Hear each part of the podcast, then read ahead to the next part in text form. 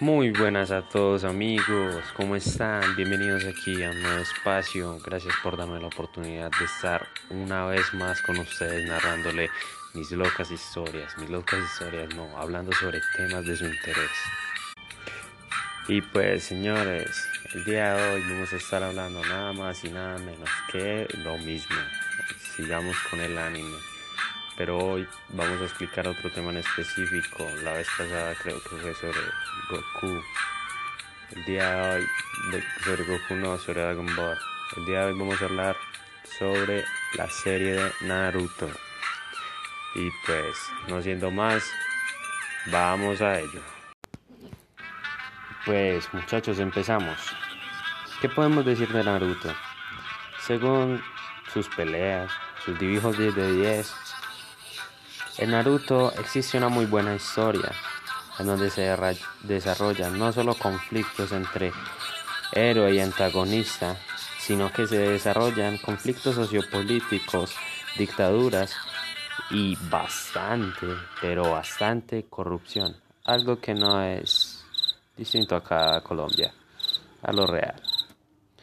Y pues en realidad vemos que en Naruto existe bastante compañerismo. En realidad tiene hasta una frase que le dicen, o ya está programada como la voluntad de juego. Vemos también como Naruto es un ninja que está en un grupo de amigos, pues eso es obviamente muy bacano, obviamente, un grupo de ninjas, en donde vemos a la mujer más linda de ahí podría decirse, que es Sakura, y el más serio de todos, que nunca le he visto ni siquiera una sonrisa. Bueno, sí, una sí. Que es Sasuke. Y pues estos niños parecen unos niños rata que en realidad no se bañan. Mentira, no, ellos sí se deben de bañar. Pero en realidad la historia es bastante buena, te hace reír, es emocionante. Y pues bueno, más adelante vemos como Naruto tiene que presentar una especie de examen Chunin, ¿cierto?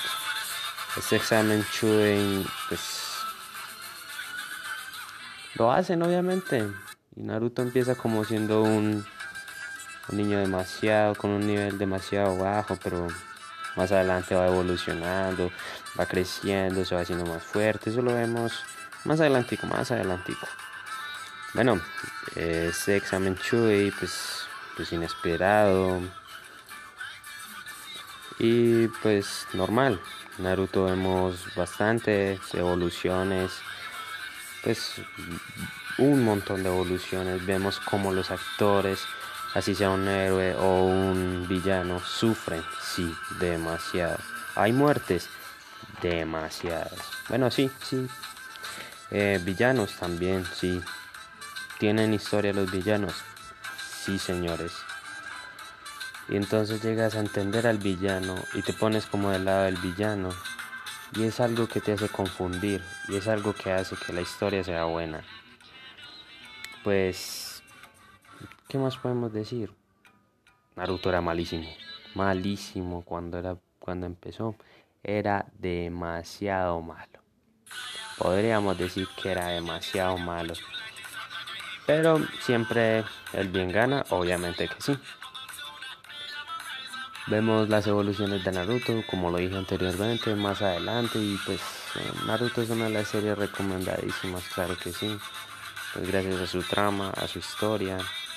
Claro que eso sí me dejó intrigado. Nunca vi, pues casi no vi el poder de una mujer en realidad. Pues podría que sí tendrían un poder, pero solo era para, para sanar. Cuando luchaban, creías que iba a ser una pelea así tan intrigante como la de Naruto, pero ah, no. Si, si luchaban, luchaban, era muy poco, era como a las cachetadas de los machos. Pero de eso allá, nada más. Y pues amigos, esto ha sido todo por el día de hoy. Espero que te haya gustado y pues no siendo más, hasta la próxima.